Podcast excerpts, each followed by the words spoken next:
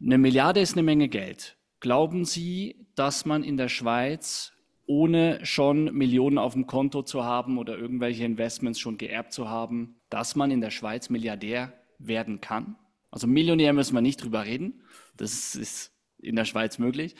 Aber Milliardär ist schon, das ist schon eine Hausnummer. Auf jeden Fall, aber ich habe ja Beispiele. Also wenn Sie zum Beispiel äh, die Partners Group anschauen, äh, die ist ja Ende der 90er Jahre gegründet worden, ein Finanz-Private Equity Haus äh, aus Zug.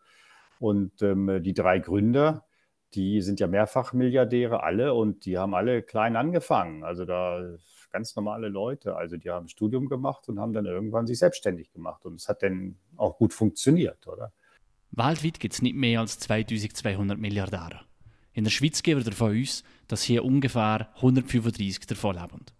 Der Herr Schütz, Chefredaktor vom Bilanzmagazin, hat in einem von seinen Büchern zehn von denen interviewt und erklärt mir, ob Geld glücklich macht, wie wir Milliardäre in der Schweiz behandeln und wie wichtig Geld für ihn selber ist.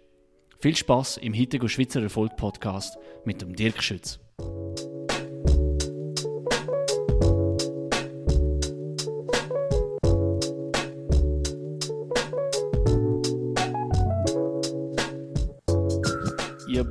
Buch, das Sie äh, geschrieben haben, das zweitletzte Buch ist es ja. Genau, das letzte genau. war über die CS, das ich auch sehr genossen habe. Und dieses Buch ähm, ja, da müssen Sie mir mehr erklären, weil da gibt es ein paar Dinge, die ich nicht so ganz verstanden habe. Sie haben zehn Milliardäre interviewt, leider war keine Frau dabei. Sie haben auch geschrieben, warum. Wie war das so mit der Recherche? Wie hat das alles angefangen? Warum dieses Buch? Ja, wir sind ja bei Bilanz sozusagen die Spezialisten für den Reichtum in dem Land. Wir machen ja seit äh, sehr vielen Jahren schon unsere 300 reichsten Liste äh, immer zu Ende Jahr die goldene Bilanz. Äh, das ist ein großer Erfolg. Äh, und äh, aus dieser Denke heraus, auch aus diesem Wissen, aus diesem Informationsstand heraus, ähm, habe ich gedacht, äh, man müsste mal wirklich fragen, weil wir beschreiben da ja eigentlich nur, wie viel die Leute haben, aber macht es denn auch wirklich glücklich?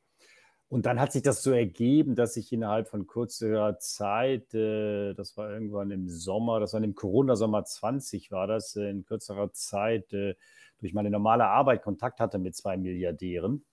Und ähm, da kam mir dann irgendwie die Idee. Und es war eben auch Corona, also dass man sowieso ähm, natürlich äh, sehr eingeschränkt unterwegs war. Das normale Leben, das, das ging ja gar nicht normal weiter.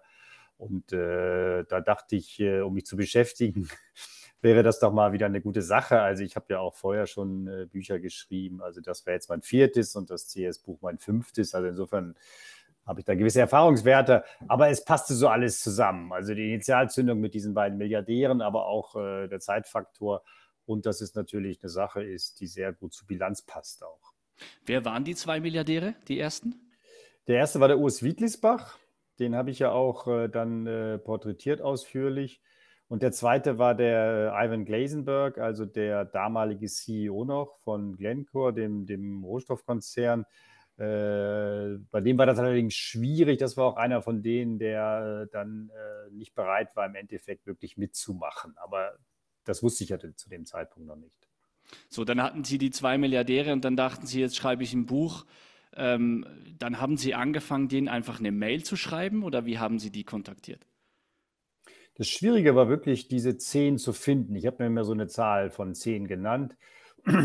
Und äh, gut, der Vorteil war natürlich, dass wir durch unsere Arbeit bei Bilanz äh, sehr viele von denen kennen. Äh, das äh, macht sehr viel aus, weil ähm, sie brauchen bis zu einem gewissen Punkt ein Vertrauensverhältnis mit den Leuten. Geld ist ja was sehr Intimes, was sehr Persönliches. Und äh, da muss die Gegenseite schon sehen, dass man, dass man dem Journalisten auch vertrauen kann. Und äh, das war sicherlich ein Vorteil, dass ich natürlich schon recht lange diese Arbeit hier mache, viele von denen auch persönlich kenne. Und wenn ich sie nicht persönlich kenne, wussten die auch, dass wir bei den 300 Reichsten, also bei unserer Goldbilanz, die immer sehr fair behandeln. Also wir machen das, ich sage immer, wir machen das kooperativ, konstruktiv und wir machen es nicht äh, aggressiv oder also wir machen das immer mit den Leuten. Und äh, sodass die Gegenseite, also alle zehn, die dann mitgemacht hatten, auch schon Erfahrungswerte in irgendeiner Form äh, mit Bilanz hatten. Wie ist das in der Schweiz im Unterschied zu anderen Ländern? Wir müssen nicht so weit weggehen, vielleicht andere Länder in Europa. Wie werden Milliardäre in der Schweiz behandelt? Ich glaube, die werden gut behandelt. Die Schweiz ist kein Land mit einer großen Neidkultur. Ich würde mal behaupten, dass in den äh, großen Volkswirtschaften um uns herum die Neidkultur ausgeprägter ist. Ähm, äh, sie stellen ihren Reichtum auch nicht groß äh, zur Schau. Aber ich glaube, sie fühlen sich hier wohl. Man sieht das ja auch daran, äh, dass äh, sehr viele ausländische Milliardäre hier in der Schweiz wohnen. Also es ist im Prinzip äh, auf jeden Fall ein Land, das, ich würde sogar sagen, in Kontinentaleuropa wahrscheinlich das attraktivste Land für Milliardäre. Und das finde ich ja überaus spannend. Sie haben im Buch auch geschrieben, die Schweiz macht von der Weltbevölkerung 0,1 Prozent ungefähr aus, aber mehr als 6 Prozent der Milliardäre leben in der Schweiz. Warum Warum ist es so? Was ist der Hauptgrund, warum Milliardäre sich in die Schweiz vielleicht eher zurückziehen als in andere Länder? Gut, das eine ist natürlich die Wirtschaftskraft der Schweiz. Also das sind sozusagen die heimischen Milliardäre. Die Schweiz hat einfach, wenn Sie die Bevölkerung anschauen, äh, im Vergleich dazu proportional eine sehr große Dichte an wirklich großen Weltkonzernen. Und die gehören ja irgendwen. Die gehören entweder einem anonymen Aktionariat oder sie gehören aber auch äh, teilweise Einzelpersonen. Also der äh, reichste in meinem Buch ist ja der André Hoffmann, der Roche-Erbe. Und Roche ist natürlich eine Dynastie hier in dem Land. Äh, es wurde irgendwann im 19. Jahrhundert in Basel gegründet. Also das sind die heimischen Milliardäre, die dem Land äh, verbunden sind. Der André Hoffmann ist ein gutes Beispiel. Er selber ist ja in Südfrankreich äh, geboren, aber ist dann irgendwann auch in die Schweiz gezogen. Also das ist der heimische Teil. Und für die Ausländer glaube ich, ähm, äh, wie gesagt, es ist ein äh, angenehmes Klima, es ist ein steuermildes Klima, es ist steuerlich sehr interessant. Viele haben ja auch irgendwelche Deals machen können äh, betreffend Pauschalbesteuerung. Es ist ein sehr internationales Land. Es ist ein Land, das auch für die Schulen, was ja für viele Reiche wichtig ist, was ihre Kinder angeht, sehr international ist, was, was, was, was Internate angeht, was International Schools angeht. Der ganze Mindset in der Schweiz ist ja sehr international. Das, wenn Sie in Tram gehen, hören Sie mehrere Sprachen. Äh, auch interessant. Wir haben ja viele Weltkonzerne, wo die Chefs nicht mehr eine Landessprache sprechen, sondern nur Englisch. Und das ist ja überhaupt kein Problem. Also insofern ist es ein sehr internationales Land und das gefällt den Leuten. Dann ist es eine, bietet es sehr viel schöne Natur. Darf man auch nicht vergessen. Und äh, es ist ein Land, das funktioniert. Und das liegt geografisch natürlich auch äh, sehr zentral, was auch ein Riesenvorteil ist. Sie sind sehr schnell überall, es ist sehr gut angebunden. Also rundherum ein sehr guter Mix. Ich mache ja diesen Podcast auch vor allem, um ein bisschen diesen American Dream in den Swiss Dream überzuleiten. Also Schweizer Erfolg heißt auch, dass äh, die soziale Mobilität ähm, und des Vermögens vor allem auch in der Schweiz relativ einfach gestaltet ist. Also wenn man will, dann kann man hier Erfolg haben. Eine Milliarde ist eine Menge Geld. Glauben Sie, dass man in der Schweiz, ohne schon Millionen auf dem Konto zu haben oder irgendwelche Investments schon geerbt zu haben, dass man in der Schweiz Milliardär werden kann? Also Millionär müssen wir nicht drüber reden. Das ist in der Schweiz möglich. Aber Milliardär ist schon, das ist schon eine Hausnummer. Auf jeden Fall, aber ich habe ja Beispiele. Also wenn Sie zum Beispiel äh, die Partners Group anschauen, äh, die ist ja Ende der 90er Jahre gegründet worden, ein Finanz-Private Equity Haus äh, aus Zug.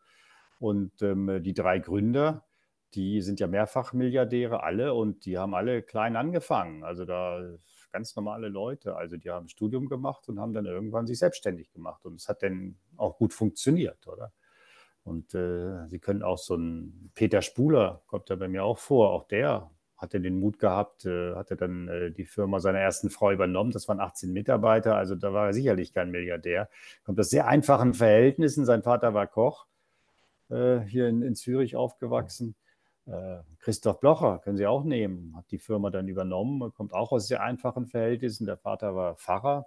Also es stimmt, die Schweiz hat eine sehr große soziale Durchlässigkeit. Äh, es ist wirklich ein Land, wo, wo, wo äh, Meritokratie herrscht, also wo es jeder irgendwie schaffen kann. Das gilt eben auch für Ausländer.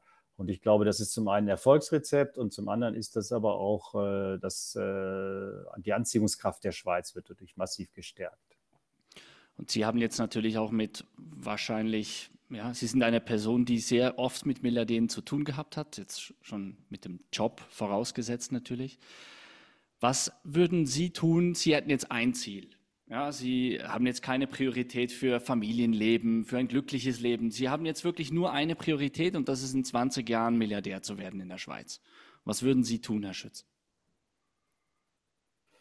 Gut, ich bin wahrscheinlich schon aus der Altersklasse raus, dass ich das noch als Ziel habe, aber es war auch, war auch nie mein Ziel, ehrlich gesagt, also weil ich nicht so geldgetrieben bin.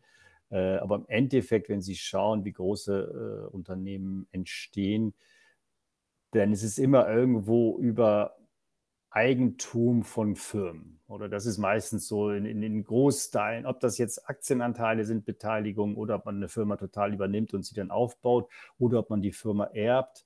Aber irgendwo spielt das eigentlich die Hauptrolle. Es gibt auch, äh, mag ein paar andere Fälle geben, aber das Zentrale bleibt immer irgendeine Beteiligung an irgendeiner Firma, in welcher Größe und in welcher Form ist denn zu diskutieren. Aber das ist eigentlich so im Prinzip das. Das heißt, entweder man kann eine Firma gründen oder man kauft eine und macht sie dann groß und bringt sie dann in die Börse oder verkauft sie.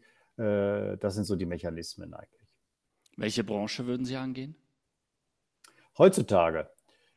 Ja, das ist sicherlich schwer zu sagen. Ich meine, wir wissen ja alle, die großen Vermögen entstehen in den letzten 20 Jahren alle in der Tech-Szene. Und da ist die Schweiz natürlich nicht führend, oder? Und äh, ich finde das eigentlich auch immer ein bisschen falsch, dass wir in der Schweiz uns darüber so aufregen, weil die Tech-Szene lebt natürlich von Skalierbarkeit, von der englischen Sprache. Und es gibt auch sehr viele spannende Startups hier, aber da ist natürlich klar, dass die Amerikaner da einen riesen Standortvorteil haben.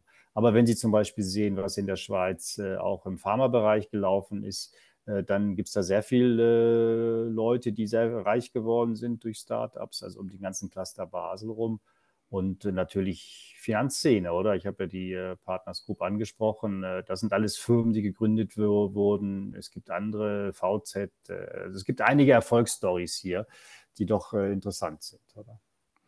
Sie haben im Buch auch sehr oft das Thema gehabt über die Verantwortung. Also jemand, der sehr viel Geld hat, hat ja irgendwo auch eine Verantwortung. Äh, bei, der, bei, den Amerikanern gibt es diesen bekannten Giving Pledge. Das ist sehr ähm, ja, ich sage mal eher moderat. Das ist eine Person, die auch in ihrem Buch äh, drin ist, die in diesem Giving Pledge angeschlossen ist. Ja, es gibt ist. jetzt neu eine zweite, nach meinem, nachdem mein Buch erschienen ist. Ich will nicht sagen, dass da eine Kausalität ist, aber der Urs Wiedlisbach, der ist jetzt auch beigetreten. Also es gibt jetzt zwei Schweizer, den Hans-Jörg Wies. Er hat ja erwähnt im Buch, dass er das Er hat erwähnt, ja, ja, aber dass er jetzt formal auch beigetreten ist, das äh, ist nach dem Erscheinen des Buchs äh, passiert. Haben Sie eigentlich auch nebenbei so ein bisschen mit, zum Beispiel mit Herrn Wittlisbach, so einen Kontakt über WhatsApp oder so? Schreiben Sie den so einfach mal so ein bisschen, oder ist das alles eher formell? Ja, ich habe natürlich diese ganzen Koordinaten, aber in meinem Job äh, ist ja das Wichtigste immer das nächste Heft, die nächste Bilanzausgabe und dann, wenn man das braucht oder so, der Herr Wittlisbach, der war dann auch mal nach dem Erscheinen des Buchs. Äh, wir haben ja auch den Bilanz Business Talk, das ist eine TV-Sendung, die wird einmal im Monat äh, auf Schweizer Fernsehen ausgestrahlt.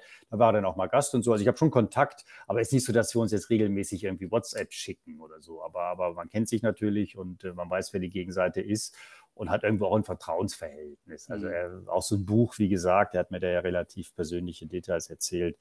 Dann ist ja klar, dass man das irgendwo auch mit dem nötigen Respekt und dem nötigen Anstand äh, behandelt.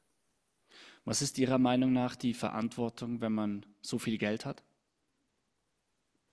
Ja, also rein formal gesprochen hat man ja gar keine Verantwortung, weil das Geld gehört einem und äh, Eigentümergarantie gilt. Ich habe ja auch einen Milliardär da drin, äh, den Urs Burkhardt, äh, Sika-Erben. Die Firma wurde ja verkauft oder besser, sie wurde nicht verkauft, sondern das äh, Management äh, hat da dem Herrn Burkhardt den Anteil abgekauft. Und äh, den habe ich auch gefragt, was er mit dem Geld macht. Da sieht er, er sieht da, er sagt, er sagt, sieht da keine soziale Verpflichtung, jetzt in großem Stil das Geld zu spenden. Es sei das Geld, was die Familie über Generationen erarbeitet hat. Und das gehört ihm jetzt erstmal. Und natürlich äh, legt er das hoffentlich sinnvoll an und gibt es auch an seine Kinder weiter. Und er zahlt ja auch viel Steuern drauf. Insofern ist ja schon die soziale Verpflichtung. Aber das muss man auch sagen, wenn ich den jetzt erwähne, war fast die Ausnahme.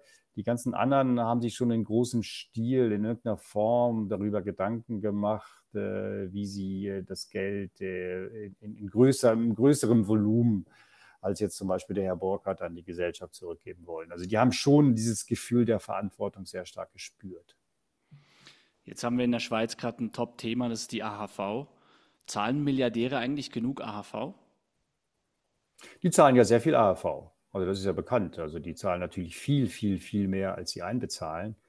Muss jetzt mal bei Milliardären sehen, was machen die genau was sind ihre Einnahmenquellen. Äh, aber, aber normalerweise leben die ja eigentlich von ihrem äh, Einkommen auf den, auf den Vermögen, das sie haben.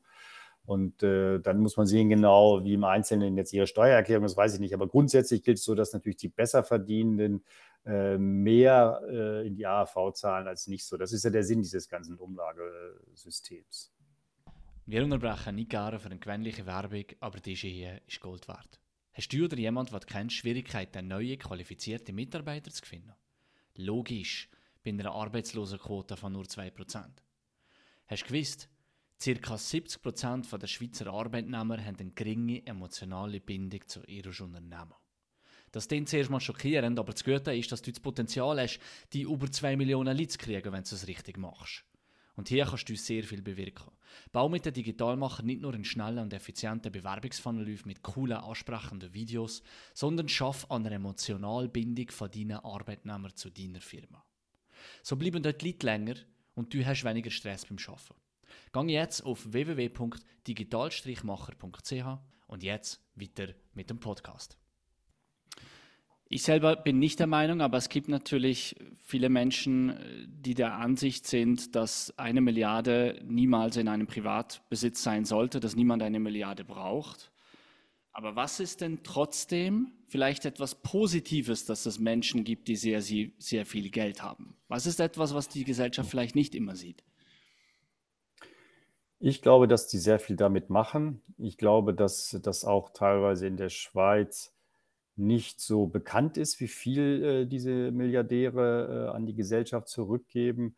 Äh, wir haben die USA erwähnt, äh, da ist natürlich diese Giving Pledge irgendwo auch immer äh, ein PR-Thema oder man macht das bekannt, wurde ja äh, begründet von Bill Gates und Warren Buffett, also der eine Finanzmilliardär, der andere Softwaremilliardär und die da beitreten, die machen das auch mit großer Fanfare. Auch der Hans-Jörg Wies, der damals beigetreten ist, ist ja ein Schweizer, der aber in den USA lebt. Der ist eigentlich mehr Amerikaner als Schweizer mittlerweile. Hat er auch mit einem sehr hm, pathetischen Brief dann seine, seine Teilnahme. In der Schweiz passiert das eben auch, aber es wird nicht so bekannt gemacht. Wenn Sie sehen, was die einzelnen Milliardäre alles an Stiftungen haben, was sie spenden, dann sind das sehr, sehr große Beträge. Und das geht so ein bisschen unter. Hm weil man auch nicht so drüber redet in der Schweiz. Es hat ja immer so ein bisschen Eigenlob stinkt. Ähm, ja, was macht man nicht gerne? Äh, das habe ich auch gemerkt. Das war noch interessant bei dem Buch. Wenn man dann nachfragte, redeten sie doch ganz gerne drüber. Weil irgendwo, mm, ja, ist es ja auch ein, ein Zurückgeben an die Gesellschaft, wo man auch eine gewisse Anerkennung für erwartet. Man ist ja auch stolz, wenn man es selber aufgebaut hat, natürlich. Also ich meine, jetzt so ein Wirtlisbach, das ist natürlich schon eine Top-Story. Das ist genau der Punkt und das war noch interessant bei der Auswahl. Also bis ich dann diese zehn hatte, das dauerte eine Zeit lang. Ich habe ja viel mehr angefragt und äh, erstaunlicher, nicht erstaunlicherweise, also es überrascht hat es mich eigentlich nicht. Es war wirklich so, dass die, die geerbt haben, viel zurückhaltender waren. Und die, die es selber aufgebaut haben, die sagen, ja, sofort, ich rede gern drüber, ich sage, die sind wirklich stolz. Und die es geerbt haben, die haben fast so ein bisschen schlechtes Gewissen und dann gab es ja noch die Kategorie von denen, die es geerbt haben und die dann, also die eine Firma geerbt haben, von die dann verkauft haben. Und die haben also gar nicht mitgemacht. Äh, äh, außer der Herr Wittlis, außer, sorry, der Herr Burkhardt von, von Sika, das ist ein bisschen anderer Fall, weil es ja diesen ganzen, ganzen, ganzen äh, Übernahmekampf gab. Also der fällt ja so ein bisschen raus. Er hat ja auch geweint, wenn er das Geld auf dem Konto hat. Ja, ja, genau. Also man merkt ja, dass, dass, dass, dass das tut denen natürlich schon weh, oder? Weil sie sich so ein bisschen als innerlich als Ausverkäufer wahrscheinlich sehen. Während die Leute, die es aufgebaut haben, also auch so ein Peter Spuler, ein Christoph Blocher, ähm, äh, Urs Wittlisbach, äh, das sind natürlich Leute, die, die stolz sind und über die sich dann aber auch der Flüchtigkeit bewusst sind und ganz, ganz, ganz dezidiert Gedanken darüber machen, äh, wie es dann hinterher mit dem Geld weitergeht. Welche Person hat Sie überrascht? Überrascht. Also es war erstaunlich, wie offen die Leute teilweise waren. Ähm, sehr interessant war zum Beispiel auch das Gespräch mit dem Sami Saviris. Also der ist ja ähm, eben dieser große Investor in Andermatt. Und äh, der hat ja dann äh, gesagt, äh, ab 100 Millionen spielt es keine Rolle mehr, oder? das ist auch noch so interessant, fand ich eigentlich. Der und äh, war, war nicht eigentlich interessant, wie locker der war, wie entspannt. Das war eben so ein, so ein Sonnenkind. Ich habe das ja auch beschrieben, dass wenn es um die Frage geht, ob, ob, ob das Geld und glücklich macht, dann ist äh, ein ganz wichtiger Faktor, also die, die, die, die, die Glücksforschung sagt ungefähr 40 bis 50 Prozent, ist eigentlich die genetische Grundkonstitution. Das heißt auf Deutsch gesagt, entweder sie sind schwer, schwermütig geboren oder sie sind als Sonnenkind geboren. Und äh, da können Sie gar nichts gegen machen, ganz egal, wie viel Geld Sie auf dem Konto haben. Und das hat sich wirklich bei mir, bei dem Sami Saviris irgendwie gezeigt oder auch beim Hans-Jörg Wies. Das sind einfach sehr, die wären auch happy, wenn sie kein Geld hätten, weil vom Typ her sind die einfach so. Und dann gab es andere, die eher schwermütig unterwegs sahen und die habe ich das Gefühl, hat das Geld jetzt auch nicht glücklich gemacht. Also insofern ist diese Theorie, äh, dass äh, dieser, man, man sagt ja, dieser, dieser Setpoint, heißt es ja in der Glücksforschung, also wo, wo fängt man an, äh, das ist schon sehr wichtig. Ja, es gibt ja diese Statistik, dass er bei einem gewissen Jahreslohn, dass, die Glück, dass das Glücklichsein nicht mehr steigen kann. Das ist, genau. es gibt verschiedene Statistiken. In den USA habe ich mal gelesen, je nachdem, in welcher Stadt du dann natürlich lebst, dass sie bei irgendwo 110.000 Dollar ist, also wahrscheinlich nicht in New York, ähm, aber in, in ländlicheren Gebieten definitiv. Äh, was glauben Sie, muss ein Schweizer, eine Schweizerin haben, um glücklich zu sein? Jetzt nur mal vom Geld her. Wo, ab wann macht es keinen Unterschied mehr? Das lässt sich schwer sagen. Also grundsätzlich muss man sagen, leben wir hier natürlich im Paradies in der Schweiz und äh, sehr vielen Leuten geht es sehr gut. Das ist auch, und da hat diese Debatte um die 13. ARV-Rente sicherlich eine Berechtigung, dass es auch äh, gerade auch durch die Entwicklung vielleicht der letzten 30, 40 Jahre die Ungleichheit etwas gestiegen ist und auch, auch am unteren Einkommensrand der Bevölkerung äh, mehr Problemfälle gibt. Das, das darf, kann man nicht äh, wegdiskutieren. Trotzdem, relativ gesehen, für globalen Maßstab, auch im europäischen Maßstab, äh, äh, glaube ich, äh, ist die Schweiz wirklich äh, Vorbild und wie gesagt, äh, finanziell Paradies. Es gibt da wenig Leute hier, die wirklich, sagen wir mal, finanziell so schlecht gestellt sind, dass sie sich ihren normalen Lebensunterhalt nicht in irgendeiner Form ähm, äh, verdienen können oder, oder, oder, oder Hunger leiden oder so diese ganzen Sachen. Und das andere sind dann wirklich individuelle individuelle, ähm, äh, glaube ich, ähm, Begehrlichkeiten, individuelle Ausrichtung, auch was einem wichtig ist im Leben. Die Frage ist, wie wichtig ist einem Geld? Also interessant ist ja, die meisten Leute, so wie ich auch, wie Sie wahrscheinlich auch, die machen ja irgendeine Tätigkeit aus Leidenschaft und wollen dafür hinterher anständig bezahlt werden. Und wenn es mehr ist, ist es besser, als wenn es weniger ist. Aber Geld ist nicht der primäre Antrieb ihres Tuns. Und das natürlich bei gewissen Leuten in der Finanzindustrie zum Beispiel anders. Oder da steht, ich will erstmal Geld machen, womit, und so ist mir eigentlich egal, ich will einfach reich werden.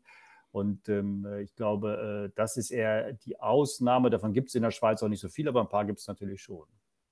Was ich aber auch verstehen kann, es gibt ja gewisse Leute, die sagen, ich werde jetzt die nächsten zehn Jahre Vermögen aufbauen, dann kann ich tun und lassen, was ich will, weil ich das Geld habe, um dann zu tun, was ich will. Ja, das kann schon sein. Das eben ist überhaupt nicht meine Philosophie. Ich tue lieber gleich am Anfang, was ich will, oder? Versuche dafür irgendwie bezahlt zu werden, weil häufig ist dann auch es gibt ja dieses Buch, das heißt The Number, das ist auch schon ein paar Jahre alt. Und da wurde immer genau diese Philosophie auch. Ich brauche The Number. Und was immer The Number ist, interessant ist auch, dass die Number sich dann mit den Begehrlichkeiten natürlich immer erhöht. Am Anfang sage ich, ich brauche eine Million. Äh, das, das ist ein ähnlicher, das habe ich bei dem Urs Wittelsbach ja ganz gut äh, beschrieben. Also, weil mit einer Million, wenn er eine Million hat, dann werden es auf einmal fünf, dann wird es zehn, dann wird immer mehr. Also, die, die, die Ansprüche steigen. Und äh, das Lustige an den Leuten ist dann, die dann aussteigen aus dem Geschäft, weil sie dann angeblich den Number erreicht haben und dann wirklich machen können, so, bloß jetzt fällt ihnen nichts ein, weil sie gar keine, weil sie ihr ganzes Leben lang nur in diesem Geschäft waren und hinterher steigen sie dann doch wieder ein. Das ist in diesem Buch sehr gut beschrieben. Ja. Also denen fehlt dann irgendwo das eine Leidenschaft für irgendwas, weil wenn, wenn sie denn so groß gewesen wäre, diese Leidenschaft für irgendwas anderes, dann hätte sie sich vielleicht auch schon früher gezeigt. Ja, das fand ich bei Herrn Wittlisbach ganz lustig, weil er hatte sich ja immer das Ziel gesetzt, glaube ich, mit 6 oder 37 5 Millionen auf dem Konto zu haben, also genau, also eine willkürliche genau. Zahl, hat dann aber schon die Milliarde erreicht, also auf dem Papier. Und dann hat er selber gesagt, dass es nicht mehr eine Zahl ist, sondern immer der nächste große Deal und dass er gemerkt hat, dass es einfach dieser Dopaminausschub ja dann ist. Ja, das ist eben das Interessante. Im Prinzip, wenn man jetzt über die Frage Glück äh, philosophieren will, dann ist es ja eigentlich wenn man es hart anschaut, einfach Biochemie, oder? Also was passiert in Ihrem Chemie, Biochemie-Haushalt, in ihrem Hormonhaushalt, diese, dieses, dieses Ausschütten, aber dieses ewige Hinterherrennen nach dem nächsten äh, Ausstoß an, an, an Dopamin oder was immer es denn ist, das ist natürlich auf Dauer auch, sagen wir mal, nicht glücksfördernd, weil natürlich immer die Täler zwischendurch kommen und äh, der äh, neue Berggipfel muss dann eben noch höher sein, oder? Also im Endeffekt ist das eigentlich auch äh, ein, ein, ein, ein Rezept äh, fürs Unglücklichsein. Was machen Sie mit Ihrem Geld, Herr Schütz? Also ich habe ja noch keine Milliarde, werde ich auch nie haben. Also insofern, äh, nein, nein. Also ich habe, wie, wie Ihnen das geschildert hat, ich mache ja irgendeine Arbeit und versuche dafür hoffentlich anständig bezahlt zu werden. Aber für mich ist die Arbeit eigentlich wichtiger. Wenn ich jetzt nur aufs Geld aus wäre, dann wäre ich ja nicht Journalist geworden. Also da äh, gibt es andere Bereiche. Also selbst, ich meine, wenn, wenn man jetzt äh, in meiner Funktion in die PR wechselt, da können Sie natürlich viel mehr verdienen. Oder ist ja logisch. Und das Geld, was ich habe, das ist, ich habe Familie und dann, was man so macht. Also nichts, nichts Außergewöhnliches. Wir haben Haus und Familie und das ist in der Schweiz schon teuer genug. und Ferien, also dann, äh, dann, ja, so viel bleibt ja noch nicht übrig. Aber Herr Schütz, Sie haben ja jeden Tag mit Investments zu tun. Sie waren auch äh, bei Cash, bei der Wirtschaftswoche. Sie, Sie, Sie atmen die Wirtschaft. Sie werden doch bestimmt irgendwelche Investments auch tätigen, wo Sie sagen, ja, das gehört halt dazu. Ja, das ist jetzt nicht das eigene Haus. Das eigene Haus ist ja eher eine Liability und nicht ein Asset vielleicht. Welch, welche Assets mögen Sie denn selber? Ja, also wir sind ja auch, also ich, es, ich kann ja nicht in großem Stil, also habe ich die Zeit, aber keine Lust dazu. Ich halte auch nichts davon. Ich halte auch grundsätzlich nichts davon, da irgendwo so Stockpicking zu betreiben. Also bin ich auch nicht der Typ zu.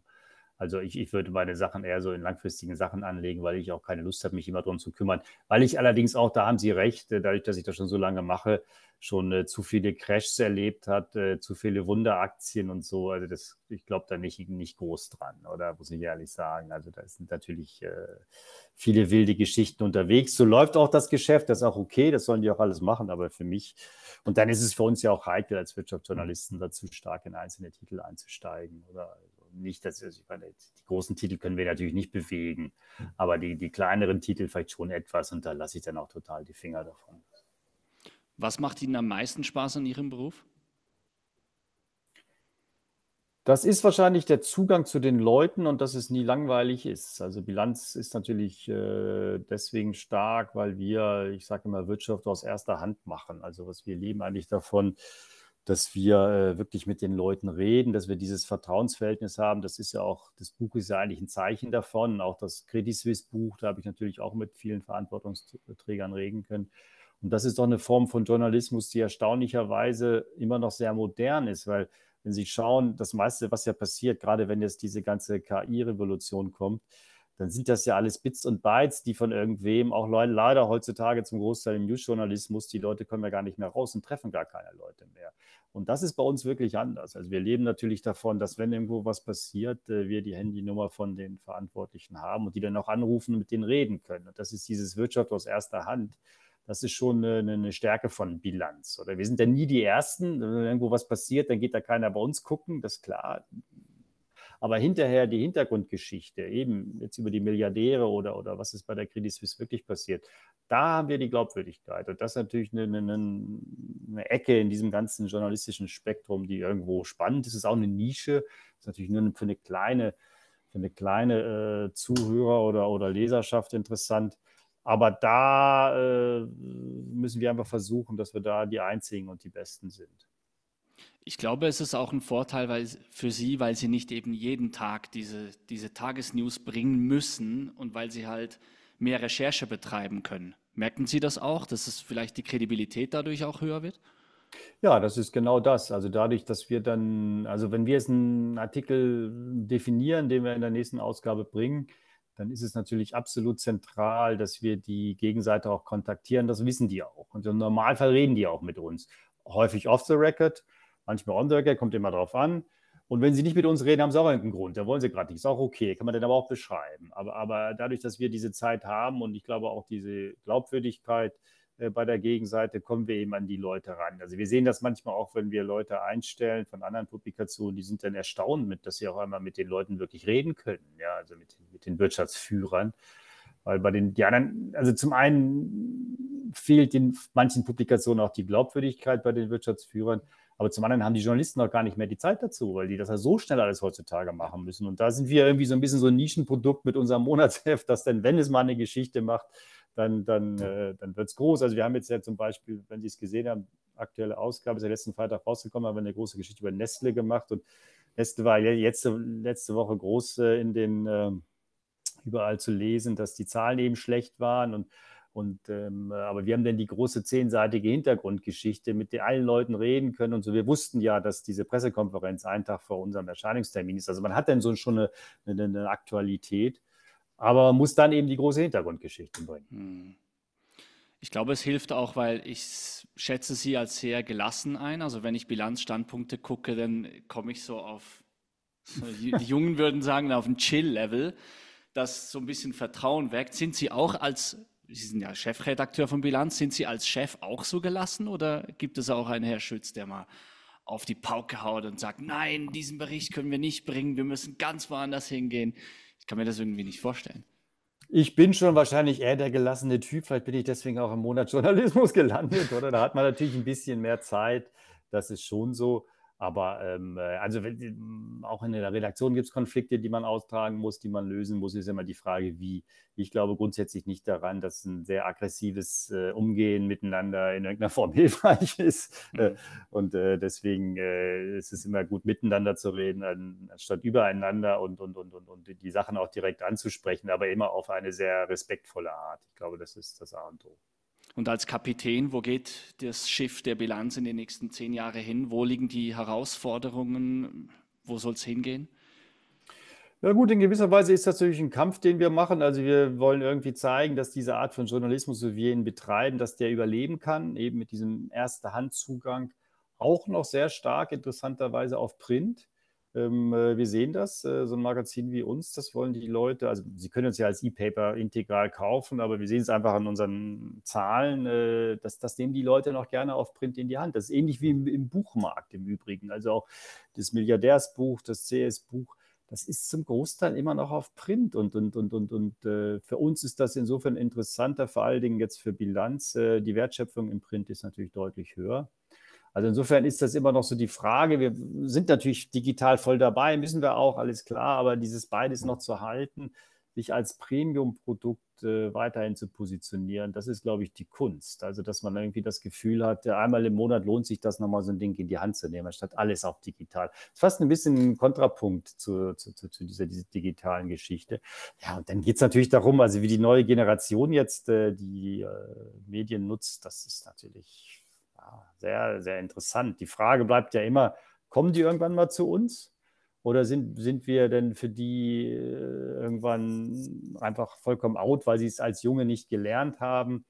Ich bleibe da natürlich optimistisch und sage, so eine Art von Geschichten, wie wir sie machen, das muss die Leute, wenn sie irgendwann mal ein gewisses Alter haben, einen gewissen Status im Berufsleben auch interessieren und sie kommen dann irgendwann dahin. Oder und ich habe ja als 25-Jähriger auch keine Bilanz gelesen, oder? Aber das weiß ja alles keiner. Also, dass das Mediengeschäft kein einfaches ist, ich glaube, das sind wir uns alle einig, oder? Also, meine erste Bilanz habe ich mit 17 gekauft. Ah ja? Seitdem, ja, okay. dann habe ich mich auch entschieden für, die, für das Studium in St. Gallen. Ich habe ja eigentlich okay. eine Lehre gemacht, okay. aber die Bilanz ja, hat mir eigentlich dieses, dieses ja, äh, Gate geöffnet. Ja. Ähm, seitdem natürlich immer Leser gewesen. Und ich kann sie ein bisschen. Auch. Auf Papier, ja, ja. Immer. Auf Papier, ja. Äh, ich habe, also die Altpapiersammlung ist wegen der Bilanz immer riesig. Okay. Ähm, und also super. nicht, dass Freut ich das jetzt immer wegwerfe. Ich behalte auch dann immer die speziellen, die 300 reichsten behalte ich dann auch immer. Ähm, aber der Rest kannst halt nicht äh, in der ganzen Wohnung herum haben. Aber ich kann Sie ein bisschen beruhigen vielleicht, Herr Schütz.